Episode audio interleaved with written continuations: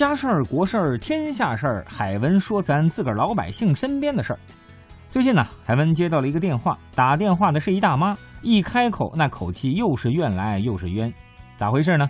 原来这大妈去年买一新房，作为人生三大喜事之一，这事儿不是挺高兴的吗？不过紧接着这喜呀就开始变得怨了，因为大妈买房的理由很强大，年初买四十年产权商住两用房，到年底就可以转成七十年的产权住宅房。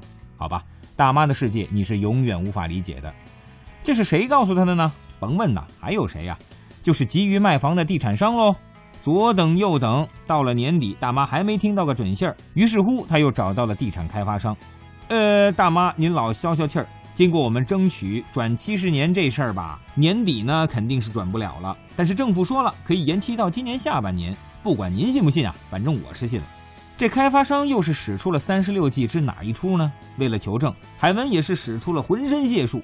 幺幺零幺幺九幺二零幺幺四幺二三四五九六零零零，哎，终于找到了政府管理这事儿的部门。事实的真相是，真相永远只有一个：商业用地改成住宅用地，从现在来看是没有政策依据。我们上海市也没有这个先例，我们也没有听说过区政府说同意一四年年底，那它能够转成，也没有听说过一五年转到一五年这个这个事情。至此，一切真相水落石出。地产开发商这招玩的是无中生有。